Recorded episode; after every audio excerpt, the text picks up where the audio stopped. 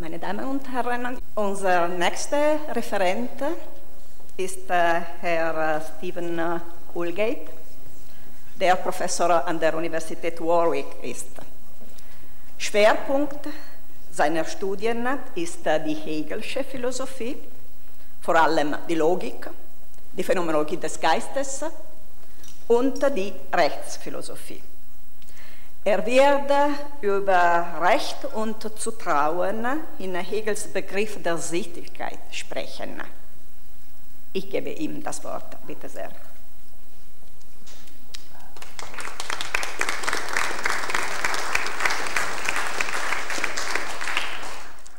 Herzlichen Dank äh, erstmal für die Einladung jetzt zur Tagung ähm, und dann auch für die wunderschöne äh, Gastfreundschaft, die uns gezeigt worden ist in diesen Tagen. Es ist ein, äh, überhaupt ein ganz äh, schönes Treffen gewesen.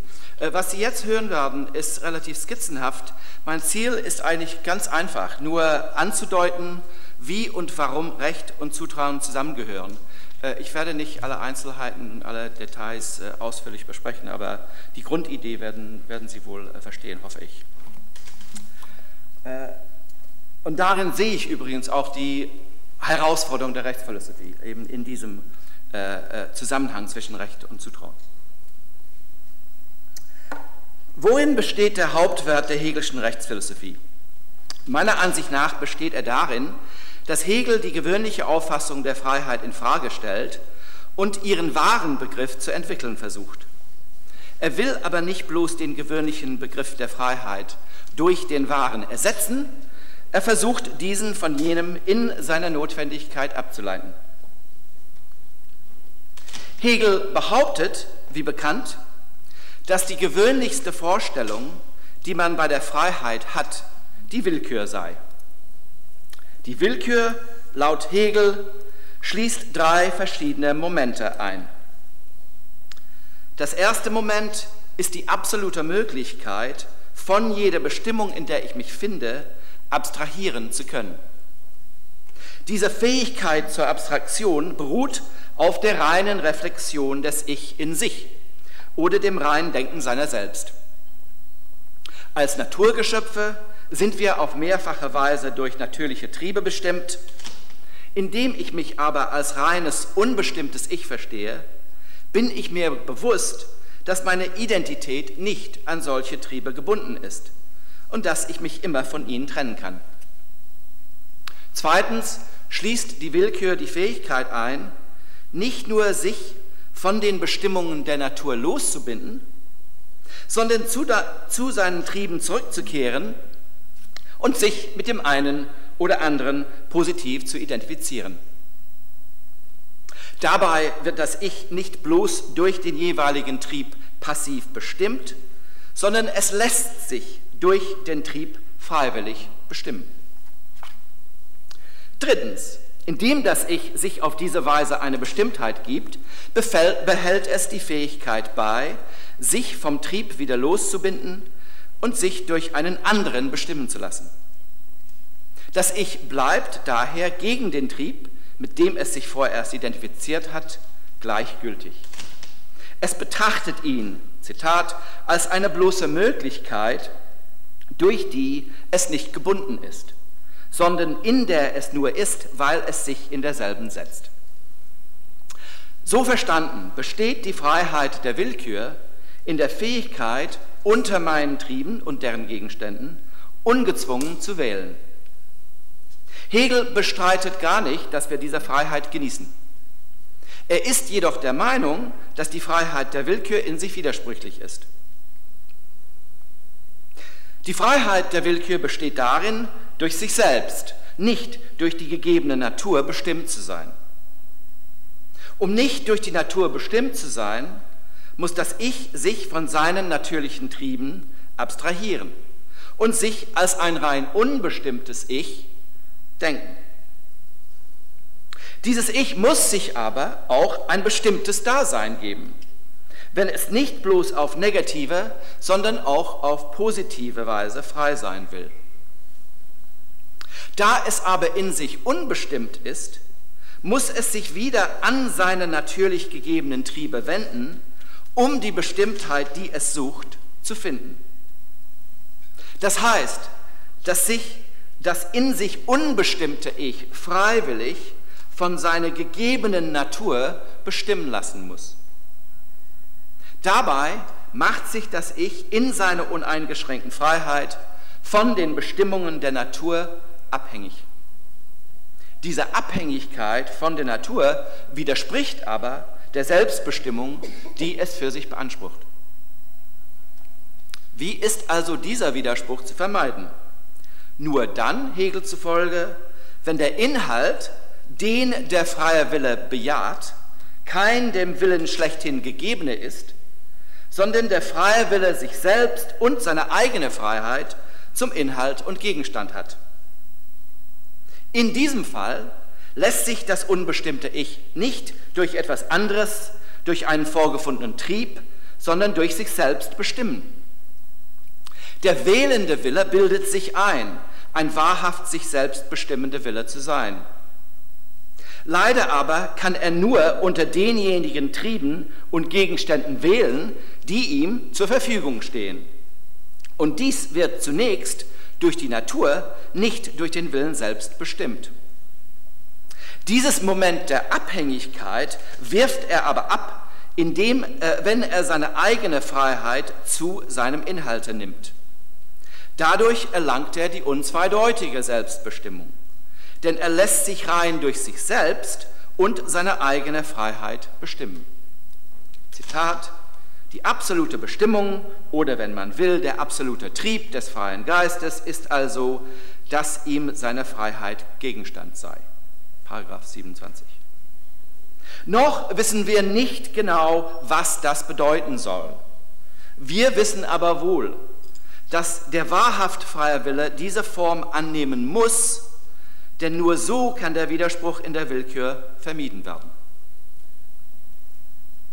Wenn die Freiheit als wirklicher, objektiver Gegenstand des Willens betrachtet wird, wird sie als Recht verstanden. Das Wesen des Rechts, laut Hegel, ist also die Freiheit selbst. Das Recht ist ja überhaupt Dasein des freien Willens.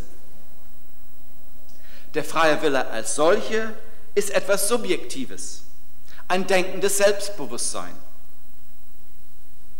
Wenn dieser freie Wille als sein eigener Gegenstand betrachtet wird, als etwas Daseiendes für den Willen, gibt er sich die Form des Rechts.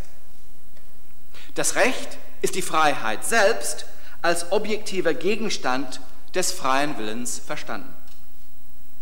Es sei hier betont, dass der freie Wille seine Freiheit als seinen Gegenstand haben muss, wenn er sich von der Abhängigkeit von einem gegebenen Inhalt befreien und in seinem Wollen sich nur auf sich selbst beziehen will. Darin hat der Wille keine Wahl.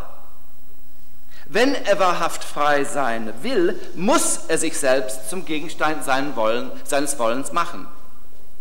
Das Recht also ist die Freiheit nicht nur als etwas Wirkliches und Gegenständliches, sondern auch als etwas Notwendiges für den Willen verstanden. Im Recht begegnet dem freien Willen seine eigene Freiheit als dasjenige, das er als freier Wille wollen und bejahen muss. Dieses Moment der Notwendigkeit gehört wesentlich zum Begriff des Rechts. Ein Recht hat nicht die zwingende Kraft eines Naturereignisses, dennoch verlangt es Anerkennung vom freien Willen. Es konfrontiert den Willen also mit einer normativen, nicht mit einer natürlichen Notwendigkeit. In der Philosophie des Rechts deutet Hegel auf diese Notwendigkeit im Begriff des Rechts hin, indem er behauptet, das Recht sei etwas Heiliges überhaupt. In der Vorlesung von 21.22 äh, wird dies noch deutlicher ausgesprochen. Zitat. Das Recht ist notwendig, man sagt, der Wille ist frei, weil er wählen kann. Die vernünftige Freiheit, der Wille an und für sich wählt nicht, sondern hat auch die Notwendigkeit. Zitat Ende. Die Modalität der Freiheit im gewöhnlichen Sinne ist die des Könnens, der Möglichkeit. Ich bin frei, insofern ich kann, aber nicht muss. Um den Widerspruch in dieser Auffassung zu vermeiden, muss der Wille jedoch sich selbst und seine Freiheit zum Gegenstand haben. Dieses Muss ist dem freien Willen selbst immanent. Der wahrhaft freie Wille ist notwendig, der freie Wille, der den freien Willen will. Die Freiheit als dasjenige verstanden, das der Wille bejahen und respektieren muss, wird Recht genannt.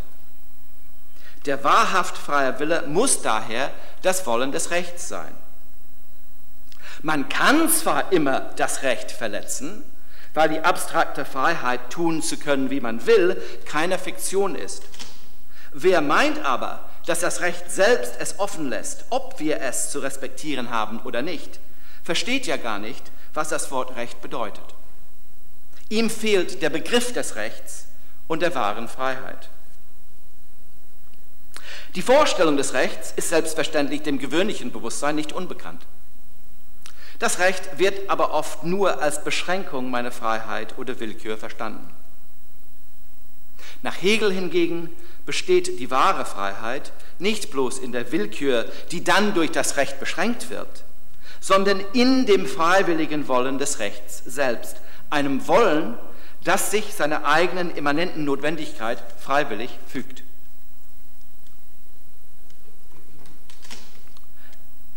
Hegel bemüht sich bei der Behandlung einer Sache, unberechtigte Voraussetzungen beiseite zu setzen. Seiner Ansicht nach bedeutet das, dass er am Anfang nichts als die bare Sache selbst in ihrer einfachen Unmittelbarkeit aufnehmen darf. Der wahrhaft freie Wille in seiner Unmittelbarkeit bezieht sich auf zweifache Weise unmittelbar auf sich selbst. Einerseits ist er ein für sich endliches Subjekt, mit bestimmten Trieben, der in sich einzelne Wille eines Subjekts. Andererseits ist, dieses Subjekt, äh, ist sich dieses Subjekt seiner Freiheit als rein unbestimmtes Ich bewusst. Zudem fasst es seine Freiheit als Recht auf und ist so als Person zu verstehen. Eine Person, Hegel zufolge, ist also ein einzelnes, selbstbewusstes Subjekt, das seine Freiheit nicht bloß als die Möglichkeit des Wählens, sondern als Rechtsfähigkeit versteht. Die rechtsfähige Persönlichkeit als solche ist in sich unbestimmt, weil ich mich als Person weiß, nur insofern ich mich als reines allgemeines Ich verstehe. Meine Persönlichkeit, das heißt meine Freiheit, mein Recht, ist daher an keine bestimmten Triebe oder Gegenstände gebunden. Wie die bloße Willkür kann die Person sich Bestimmtheit geben, wie es ihr eben beliebt, indem sie dieses oder jene, jenes zufällige Ding in Besitz nimmt. Heißt das aber, dass wir auf die vorige Stufe der Willkür zurückfallen? Nein, die Willkür identifiziert die Freiheit ganz und gar mit der Möglichkeit, sich auf diese oder jene Weise zu bestimmen. Die Person behält zwar diese Auffassung der Freiheit bei, zudem aber weiß sie, dass ihre Freiheit, sich nach Belieben bestimmen zu können, ihr Recht ist, das respektiert werden muss. Die Modalität der Freiheit der Person ist also nicht bloß die Möglichkeit als solche, sondern die Notwendigkeit der Möglichkeit. Die Person kann sich aneignen, was ihr beliebt, mit Beachtung der Grenzen, die durch die Rechte anderer gesetzt sind. Sie weiß aber nicht nur, dass sie in der Tat diese Freiheit genießt, sondern auch, dass sie das Recht auf mögliches Eigentum hat. Das Recht dessen sie sich bewusst ist, nimmt also für sie und für andere die Form einer unverletzbaren Erlaubnis oder Befugnis an. Als Person daher besteht meine Freiheit in der rechtlichen Möglichkeit, mich auf beliebige Weise zu bestimmen. Eine Möglichkeit, die von allen respektiert werden muss. Wir sehen, dass die Sphäre des abstrakten Rechts nach Hegel die der rechtlich gesicherten und begrenzten Willkür ist. In ihr fällt also das Bewusstsein des Rechts unmittelbar mit der Freiheit der Willkür zusammen. Das heißt einerseits, wie wir eben gesehen haben, dass die Person das Recht für sich beansprucht, Dinge nach Belieben sich anzueignen, solange sie nicht Eigentum eines anderen sind. Andererseits, andererseits heißt es, dass ihr Wollen und Aufrechterhalten des Rechts selbst der Zufälligkeit ihrer eigenen Willkür preisgegeben sind.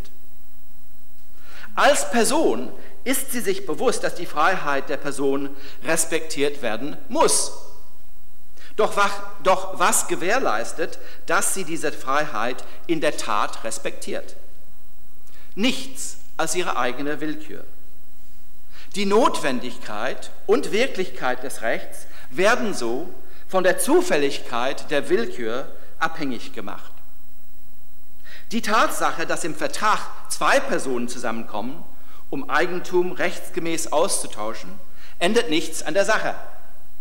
Das rechtliche Eigentum bleibt bloß von zwei statt nur von einem zufälligen Willen abhängig. Wegen dieser Zufälligkeit besteht daher in der Sphäre des abstrakten Rechts immer die Gefahr, dass Personen das Recht nicht anerkennen. Die Gefahr des Unrechts. Im bloß abstrakten Recht also ist das Recht noch nicht in seinem vollständigen konkreten Sinne gegenwärtig. Das Recht ist die Freiheit als etwas Wirkliches und Notwendiges verstanden. Die Zufälligkeit untergräbt jedoch die Notwendigkeit des Rechts, weil der Respekt, der dem Recht der Person gebührt, von der Willkür abhängt. Das Recht muss respektiert werden. Im abstrakten Recht jedoch kann es sein, dass dies nicht geschieht. Und diese Möglichkeit selbst ist logisch notwendig. Dem abstrakten Recht fehlt daher die wahre Notwendigkeit, die trotz aller Zufälligkeit vorherrscht. In diesem Sinne ist das Recht im abstrakten Recht noch nicht vollkommen realisiert. Die Person sieht in der äußerlichen Sache, die sie besitzt, die objektive Verkörperung ihrer Freiheit. In der Sphäre der Moralität hingegen gewinnt die Freiheit ihr Dasein im für sich freien Willen selbst. Dieser Wille ist selbst die Verwirklichung des Rechts. Der moralische Wille eignet sich daher nicht bloß etwas Äußeres an, sondern äußert sich selbst in der Handlung.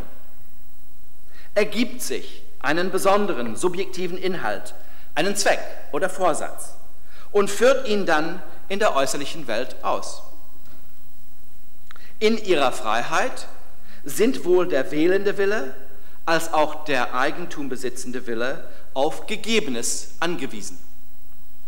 Die Zwecke und Absichten des handelnden Willens werden zum Teil auch durch die natürlich gegebenen Triebe mitbestimmt. Dennoch aber werden sie nicht bloß gefunden sondern durch den handelnden Willen selbst formuliert. Und insofern weist dieser Wille, der moralische Wille, eine entwickeltere Form der Selbstbestimmung als die beiden ihm vorangehenden Willen auf. Der moralische Wille ist aber nicht nur selbst die Verwirklichung der Freiheit und des Rechts, sondern steht auch im Verhältnis zum Recht, das von ihm unterschieden ist. Dieses von ihm unterschiedene Recht vereinigt in sich das abstrakte Recht auf Unverletzbarkeit der Person mit dem Recht des Subjekts, durch die Handlung seine Befriedigung und sein Wohl zu erlangen. Diese Einheit des abstrakten Rechts und des Wohls ist Hegel zufolge das Gute. Insofern der moralische Wille dieses Gute als etwas von ihm Unterschiedenes versteht, das dennoch von ihm respektiert werden muss, betrachtet er es als seine Pflicht. Der moralische Wille steht daher notwendig im Verhältnis zur Pflicht, weil er einerseits das Recht in der Form des Guten wollen muss, andererseits dieses Gute zugleich als etwas der besonderen Subjektivität des Willens gegenüberstehendes betrachtet. Die Modalität der moralischen Freiheit unterscheidet sich von derjenigen der abstraktrechtlichen Freiheit, weil erstere einem Sollen, nicht einem einfachen Müssen unterliegt. Das Müssen im abstrakten Recht enthalten ist, ist eine normative, keine natürliche Notwendigkeit. Es hat nicht die Macht, uns zu zwingen, etwas zu tun, sondern richtet sich an unsere Freiheit. Es verlangt nämlich, dass man ihm unmittelbar Gehorsam zeigt. Und wie schon erwähnt, zeigt ihm die Person in der Tat Gehorsam, solange dies äh, mit ihrer Willkür übereinstimmt. Das Sollen jedoch fordert von uns keine unmittelbare Gehorsamkeit, sondern es richtet sich an unsere in sich reflektierte subjektive Freiheit. Wenn ich mir bewusst bin, dass ich etwas tun sollte, dass es meine Pflicht ist, weiß ich nicht bloß, dass ich es unmittelbar tun muss, sondern dass ich es vermittels meiner eigenen inneren subjektiven Freiheit vollbringen muss. Anders gesagt, weiß ich nicht bloß, dass es getan werden muss, sondern dass ich selber dafür verantwortlich bin, es zu tun. Der moralische Wille betrachtet es ja als sein Recht, Verantwortung für die Erfüllung der Pflicht und das Aufrechterhalten des Rechts auf sich zu nehmen. Insofern zeichnet sich der moralische Wille durch einen gewissen Heroismus aus. Er meint immer, dass ohne sein Zutun das Recht nichts Wirkliches wäre. Der moralische Wille maßt sich auch an, sich selbst den Inhalt des Guten zu bestimmen. Wie bekannt meint Hegel, dass der Begriff der moralischen Pflicht für sich inhaltslos ist. Ob dies auch für die kantische Auffassung der Pflicht zutrifft, soll hier dahingestellt bleiben. Hegel zeigt nur, dass die Pflicht, wie sie vom moralischen Willen als solchen begriffen wird, inhaltslos sein muss. Da der bloße Begriff der Pflicht uns keine bestimmten Pflichten vorschreibt, fällt es, Hegel zufolge, dem subjektiven Gewissen zu, zu entscheiden, was der pflichtmäßige Wille tun soll. Das subjektive Gewissen wird so, Zitat, die urteilende Macht, nur aus sich zu bestimmen, was gut ist. Ja, das Gewissen beansprucht für sich das Recht auf diese Macht des Bestimmens, denn es sieht sich ja als ein Heiligtum. Das moralische Subjekt, das mit allem Ernst seinem Gewissen folgt, ist davon überzeugt, dass seine Handlungen gerechtfertigt sind. Das Wissen, das Gewissen ist aber etwas Subjektives. Das Subjekt läuft daher immer die Gefahr, dass es in der ernsthaften Überzeugung seiner Pflichtmäßigkeit seiner eigenen subjektiven Willkür Vorschub leistet. In diesem Fall würde das Subjekt nicht auf den Standpunkt der Person zurückfallen, die bewusst das Recht verletzt, es würde ein böse Wille werden, der sich vollkommen gut und makellos dünkt. Hegel behauptet nicht, dass der moralische Wille böse sein muss, sondern nur, dass er ständig die Gefahr läuft, ins Böse zu verfallen, weil er das Recht für sich beansprucht, das Gute zu bestimmen. In der Sphäre des Moralischen ist also zum zweiten Mal die Verwirklichung des Rechts im Sinne des Guten jetzt von der unantastbaren Subjektivität des besonderen Subjekts abhängig gemacht. Dabei aber fehlt dem Guten die wahre Wirklichkeit und Notwendigkeit, weil seine Verwirklichung der Zufälligkeit ausgesetzt ist. Okay, lassen wir kurz wiederholen. Die Willkür ist die Freiheit als Möglichkeit verstanden. Sie besteht darin, tun zu können, was einem beliebt. Da sie aber in sich die unbestimmte Möglichkeit ist, findet sie ihre Bestimmtheit nur in etwas außer ihr Gegebenem, in den Trieben der Natur und in ihnen entsprechenden Gegenständen. Sie ist also in ihrer Freiheit von diesem Gegebenen abhängig. Um sich von solcher Abhängigkeit zu befreien, muss der freie Wille sich selbst zum Gegenstand haben. Er muss der freie Wille sein, der den freien Willen will. Insofern der Wille seine eigene Freiheit als seinen Gegenstand betrachtet, versteht er sie als etwas Wirkliches, Daseiendes, nicht bloß als die reine Möglichkeit des Tuns. Die Modalität ändert sich. Zugleich versteht er seine Freiheit als etwas Notwendiges. Wenn die Freiheit selbst als der wirkliche notwendige Gegenstand des Willens verstanden wird, wird sie als Recht begriffen. Dieser Begriff des Rechts, meiner Ansicht nach, bestimmt dann die weitere Entwicklung, die ganze Entwicklung der hegelischen Philosophie der Freiheit. Wird das Recht als etwas unmittelbar Wirkliches und Notwendiges verstanden, etwas, das unmittelbar vom einzelnen Willen respektiert werden, äh, zuerst wird das Recht als etwas unmittelbar Wirkliches und Notwendiges verstanden. So verstanden aber ist das Recht, ja, haben die dafür da draußen Spaß oder was machen? Nee, okay. Äh, so verstanden aber ist das Recht von der Willkür des Einzelnen abhängig, der, wenn es ihm beliebt, das Recht verletzen kann. Zweitens wird dann das Recht als etwas mittelbar Wirkliches und Notwendiges verstanden. Es wird als etwas Notwendiges verstanden, das aber nur durch unsere eigene innere subjektive Freiheit in der Form der Handlung und des Gewissens verwirklicht wird. Das Recht wird hier wieder zum zweiten Mal von der subjektiven Willkür abhängig gemacht. Eine Willkür jedoch, die in diesem Fall von ihrer Rechtsmäßigkeit ständig überzeugt bleibt. In beiden Fällen, also im abstrakten Recht und in der Moralität, ist das Recht in einer Form vorhanden, der die wahre Wirklichkeit und Notwendigkeit fehlen. Erst in der Sittlichkeit ist das Recht auf vollkommene Weise vorhanden und somit etwas Wirkliches und Notwendiges. Die Sittlichkeit, schreibt Hegel, ist die Freiheit als das lebendige Gute, als eine vorhandene Welt von objektiven Gesetzen und Einrichtungen. Diese Gesetze und Einrichtungen haben, Zitat, einen festen Inhalt, der für sich notwendig und ein über das subjektive Meinen und Belieben erhabenes Bestehen ist. Das heißt, sie machen einen Kreis der Notwendigkeit aus, der nicht mehr von der subjektiven Willkür abhängig ist, sondern ihr vorausgeht und zugrunde liegt. Eine Welt, innerhalb welcher die subjektive Willkür erst entsteht und zum Ausdruck kommt. Die Sittlichkeit, meiner Ansicht nach, wird also von Hegel nicht hauptsächlich deswegen eingeführt, weil sie der leeren am inhaltslosen moralischen Pflicht Inhalt gibt, sondern weil sie die wahre Verwirklichung des Rechts ist. In diesem Sinne kann man sagen, dass die Sittlichkeit durch den Begriff des Rechts selbst notwendig gemacht wird. Dankeschön.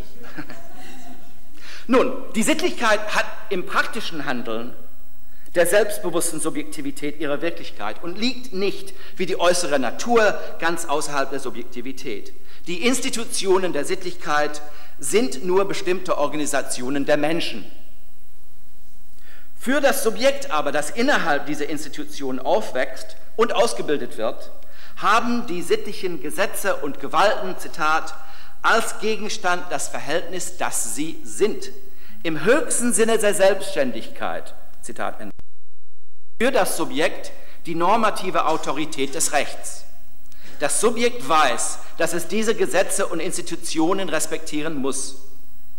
Zudem aber haben letztere für das Subjekt eine daseinende Wirklichkeit, an der es sich beteiligen kann die aber letzten Endes nicht von seinem Handeln und seiner Tätigkeit abhängt. Dieser Punkt ist äußerst wichtig. Ein moralisches Subjekt meint immer, dass das Gute erst durch sein besonderes Handeln verwirklicht wird. Das sittliche Subjekt hingegen versteht das Gute als eine ihm vorausgehende Wirklichkeit, die es durch sein Handeln wohl aufrechterhalten muss und reformieren kann, deren Selbstständigkeit aber es auch anerkennen und in gewissem Sinne gewähren lassen muss. In der sittlichen Welt um es herum sieht also das einzelne Subjekt andere sittliche Menschen, die das Recht und das Gute in ihren Handlungen verwirklichen. Sittliche Menschen, Hegel zufolge, sind diejenigen, die sich nicht bloß ihrer Verantwortlichkeit und Verpflichtung bewusst sind, sondern denen es zur Gewohnheit oder zweiten Natur geworden ist, das in der Tat zu tun, was das Recht und das Gute erfordern. Sie führen das Gute tatsächlich aus und meinen nicht bloß, dass sie dies, dass sie dies tun sollten. Das einzelne Subjekt steht aber nicht nur einer Welt sittliche Menschen gegenüber, sondern verwirklicht das Gute auch in seinem eigenen, zur Gewohnheit gewordenen Handeln. Es weiß daher, dass die Freiheit sowohl um es herum als auch in seinem eigenen Handeln verwirklicht ist. Das sittliche Subjekt, Hegel zufolge, ist ein praktisches Subjekt. Die Sittlichkeit hat in dem Handeln des Selbstbewusstseins seine Wirklichkeit. Das Verhalten des sittlichen Subjekts zu den Gesetzen und Institutionen der Sittlichkeit kann aber nicht nur ein praktisches sein. Denn das Subjekt verhält sich zu einer Welt der Freiheit, des Rechts und der Vernunft, die für es ein objektives, nicht primär von seinem besonderen Handeln abhängiges Bestehen hat. Das subjektive Verhalten, das zu dieser objektiven, selbstständigen Welt der Freiheit passt, muss daher ein theoretisches sein, worin das Subjekt den Freiheitscharakter der umgebenden Welt wahrnimmt. Nach der Enzyklopädie ist der wirklich freie Wille die Einheit des theoretischen und des praktischen Geistes. Ganz grob gesa äh, gesagt besteht das Theoretische in dem Erkennen dessen, was ist. Im Praktischen hingegen wird etwas durch mich gesetzt und so produziert. Der Wille als solche ist offensichtlich etwas Praktisches, insofern er Veränderungen in der Welt durch seine Handlungen hervorbringt. Insofern aber der sittliche Wille die Freiheit als etwas wahrhaft Wirkliches, Daseiendes versteht, wird er praktischer Geist, der durch das theoretische Verhalten zur Freiheit vermittelt ist. Es sei hier erinnert, dass das Recht die Form einer sittlichen Welt annehmen muss, wenn es von der Zufälligkeit befreit und als etwas wahrhaft Wirkliches und Notwendiges verstanden werden soll. Die Modalität des Rechts selbst führt es also vom abstrakten Recht über die moralische Pflicht zur Sittlichkeit. Es folgt daraus, dass das Recht selbst, der bloße Begriff des Rechts selbst, in seiner vollendeten Form ein vornehmlich theoretisches Verhalten vom Willen erfordert. Der freie Wille als Wille bleibt immer praktische Tätigkeit.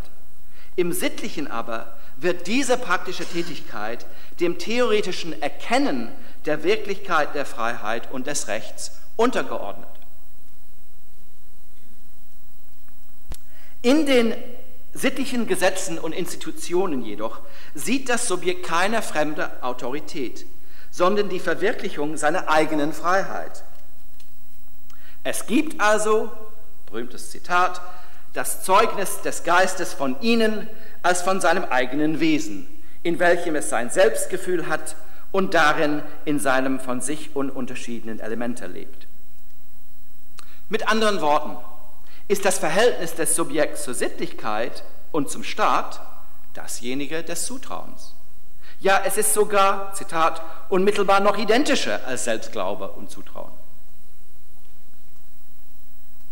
Das Zutrauen, so Hegel, ist, ich zitiere, das Bewusstsein, dass mein substanzielles und besonderes Interesse im Interesse und Zwecke eines anderen bewahrt und enthalten ist. Es ist das Gefühl, dass mein Wohl und meine Freiheit durch das andere gesichert werden und dass ich mich daher im anderen nur auf mich selber und mein, eigen, mein eigenes Wesen beziehe.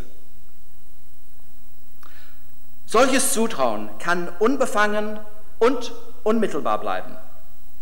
Oder es kann auch zu mehr oder weniger gebildeter Einsicht übergehen. Hauptsache ist, Hauptsache ist meiner Ansicht nach, dass dieses Zutrauen ein wesentlich theoretisches Verhalten zur Sittlichkeit, ein sich selbst dem anderen Wissen ist, das dem sittlichen Handeln der Menschen zugrunde liegt. Das sittliche Handeln ist das Handeln im anerkennenden Bewusstsein der objektiven Wirklichkeit des Rechts. Dieses Bewusstsein ist das Zutrauen zu den Institutionen der Sittlichkeit. Das sittliche Handeln muss daher in solchem Zutrauen verwurzelt sein, wenn es wahrhaft sittlich sein soll. Wahres Zutrauen ist nicht blind, sondern es ist eine Art unmittelbare oder reflektive Einsicht in die Verwirklichung des Rechts. Dieser Punkt für mich ist äußerst wichtig. Man hat ähm, bei anderen Referaten schon äh, gehört von einem Gegensatz zwischen Zutrauen und Einsicht. Für mich gibt es keinen Gegensatz zwischen Zutrauen und Einsicht. Zutrauen ist eine Art Einsicht. Äh, Zutrauen ist ein, eine Einsicht in die Wirklichkeit des Rechts. Es ist das Wohlverstehen, wenn auch in der Form des Gefühls. Denn es gibt ja auch Verstehen im Gefühl. Dass das Recht und das Gute, die auch mein Recht und mein Wohl mit einbeschließen, in der Tat in den Gesetzen und Institutionen um mich herum verkörpert sind. Dieses Zutrauen ist nicht bloß etwas der Sittlichkeit Nebensächliches, sondern es gehört zum Wesen der sittlichen Freiheit.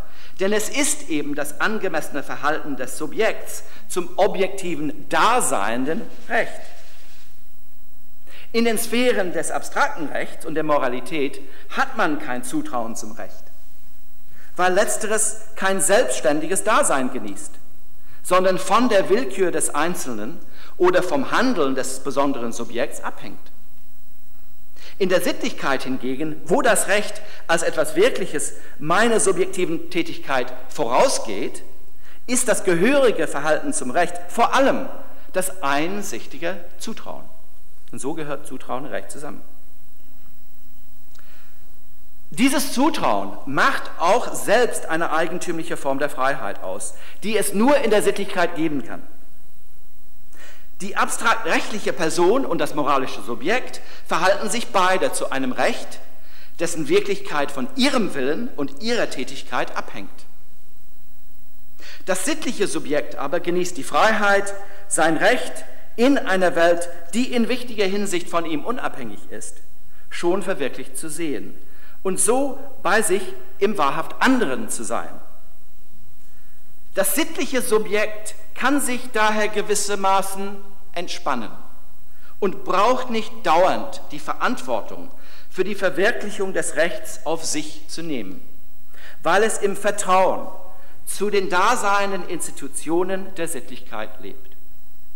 Diese Freiheit, die im Zutrauen zur Umwelt und nicht im immer mit meinem Besserwissen dabei sein wollen besteht, ist nur in der Sittlichkeit zu finden und bleibt der rechtlichen Person und dem moralischen Subjekt unbekannt. Wenn aber das Zutrauen das wahre Bewusstsein des verwirklichen Rechts sein soll, dann muss dasjenigen, zu dem es sich verhält, die wahre Verwirklichung des Rechts sein. Die Gesetze und Einrichtungen, in welche ich mein Zutrauen setze, müssen dieses Zutrauen in der Tat verdienen. Das heißt unter anderem, dass die Einrichtungen der Sittlichkeit das abstrakte Recht auf Eigentum und das moralische Recht auf freies Handeln und auf besonderes Wohlsein schützen müssen. Wie schon betont, ist das sittliche Zutrauen nicht blind, sondern die unmittelbare oder reflektive Einsicht in die objektive Wirklichkeit der Freiheit. Solcher Einsicht kann das Zutrauen nur dann sein, wenn die ganze Freiheit, wie sie in der Rechtsphilosophie auseinandergelegt worden ist, vorhanden ist. Diejenigen, die Angst vor dem Zutrauen haben und uns immer kritische Wachsamkeit vor dem Staat anraten, weil sie befürchten, dass durch das Zutrauen der Korruption seitens der Behörden Eingang verschafft werden mag, haben den Hegelschen Begriff des Zutrauens missverstanden. Wahres Zutrauen als Einsicht in die Verwirklichung des Rechts kann es nur dann geben, wenn das Recht in der Tat eine Wirklichkeit ist. Die Verwirklichung des Rechts muss also dem Zutrauen vorangehen. Und unter den wichtigsten objektiven Garantien der öffentlichen Freiheit, Hegel zufolge, ist die Teilung der Gewalten, wenn sie natürlich in ihrem wahren Sinne als Moment der organischen Einheit des Staates äh, genommen wird, von dem wir gestern bei äh, Sally Sedgwick gehört haben. Hegel meint nicht nur, dass die Regierungsgewalt und gesetzgebende Gewalt voneinander unterschieden werden müssen, was seiner Ansicht nach mit verheerenden Folgen in der französischen Revolution nicht geschah. Er betont auch, dass die Gemeinden und Kooperationen ihre Berechtigung haben müssen, um den Staat und die Regierten, Zitat, gegen den Missbrauch der Gewalt von Seiten der Behörden und ihrer Beamten zu sichern. Das gehört auch zur objektiven Garantie der Freiheit. Zur objektiven Verwirklichung der Freiheit gehört auch die Öffentlichkeit der Standesversammlungen. Standesversammlungen. Und, wenn zwar auch in gewissen Grenzen gehalten, die Freiheit der öffentlichen Meinung. All dies dient als objektive Bedingung des sittlichen Zutrauens. Das Zutrauen selbst aber ist der Sittlichkeit wesentlich und wie gesagt, macht eine eigentümliche Form der Freiheit aus. Die Freiheit des sich, sich in der Welt zu Hause fühlens, die der rechtlichen Person und dem moralischen Subjekt vorenthalten bleibt. Jetzt komme ich zu meinen Schlussbemerkungen. Die Frage, die uns bevorsteht, ist folgende. Worin besteht die Herausforderung der hegelischen Rechtsphilosophie für uns heute? Für mich ist die Antwort, oder vielleicht besser eine Antwort, klar. Sie besteht in der engen Verbindung zwischen dem Recht und dem Zutrauen, auf die Hegel hinweist. Nach Hegel besteht die Freiheit zum Teil in der Möglichkeit zu wählen. Die wahre Freiheit besteht aber in dem Wollen und Aufrechterhalten des Rechts. Das Recht für Hegel hat immer Vorrang über die uneingeschränkte Wahl der Einzelnen. Dieses Recht muss das Recht der Person und das Recht des moralischen Subjekts umfassen. Aber seine wahrhafte Verwirklichung sind die Gesetze und Institutionen der Sittlichkeit, mitsamt der Menschen, denen die Erfordernisse des Rechts zur Gewohnheit und zur zweiten Natur geworden sind. Wenn solche Menschen die volle Freiheit der Sittlichkeit genießen sollen, müssen sie darauf vertrauen können, dass ihre Freiheit und Recht durch die Gesetze und Institutionen gesichert sind. Sie müssen auch die Freiheit, die in diesem Zutrauen und sich zu, zu Hause fühlen selbst liegt, genießen. Hegel behauptet nicht, dass die Bürger jedes Staates auf der Welt in diesem Zutrauen leben. Er ist sich wohl bewusst, dass es schlechte Staaten gibt, worin das Zutrauen fehlt. Zum Beispiel die Französische Republik nach 1792. Nach Hegel aber ist ein Leben ohne dieses Zutrauen kein wahrhaft freies Leben. Aufgrund dieser hegelischen Auffassung des engen Zusammenhangs zwischen Freiheit, Recht und Zutrauen kann man zwei ganz bestimmte Gefahren für die heutige Freiheit identifizieren. Die eine besteht darin, dass unser Zutrauen doch blind wird und so keine wahre Einsicht mehr ist. Wir können dann unser Vertrauen in Institutionen setzen, die es gar nicht verdienen. Wichtig für uns also ist nicht nur, dass wir die Teilung der Gewalten aufrechterhalten und uns vor Korruption in den sozialen, politischen Institutionen des Staates schützen, sondern auch, dass unser Bildungssystem und die öffentliche Presse es uns ermöglichen, wahre Einsicht in die aktuelle politische und soziale Situation zu gewinnen. Nur dadurch kann unser Zutrauen zu den Institutionen ein wahrhaft einsichtiges bleiben.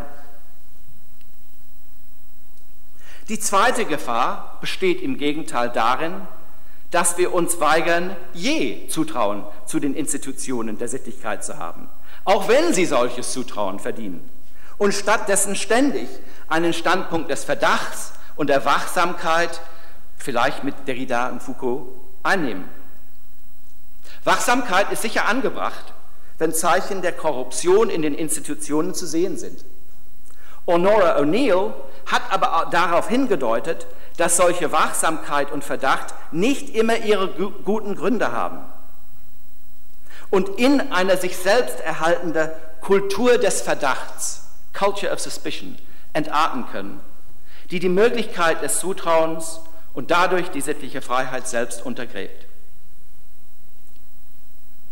Ein Leben im Zutrauen zu unseren Mitmenschen ist sicherlich nicht ohne jegliches Risiko. Aber einem Leben ohne solches Zutrauen fehlt ein wesentliches Moment der sittlichen Freiheit. Auf dieses Moment des Zutrauens aber haben freie Subjekte aus Hegels Perspektive ein unveräußerliches Recht. Dankeschön.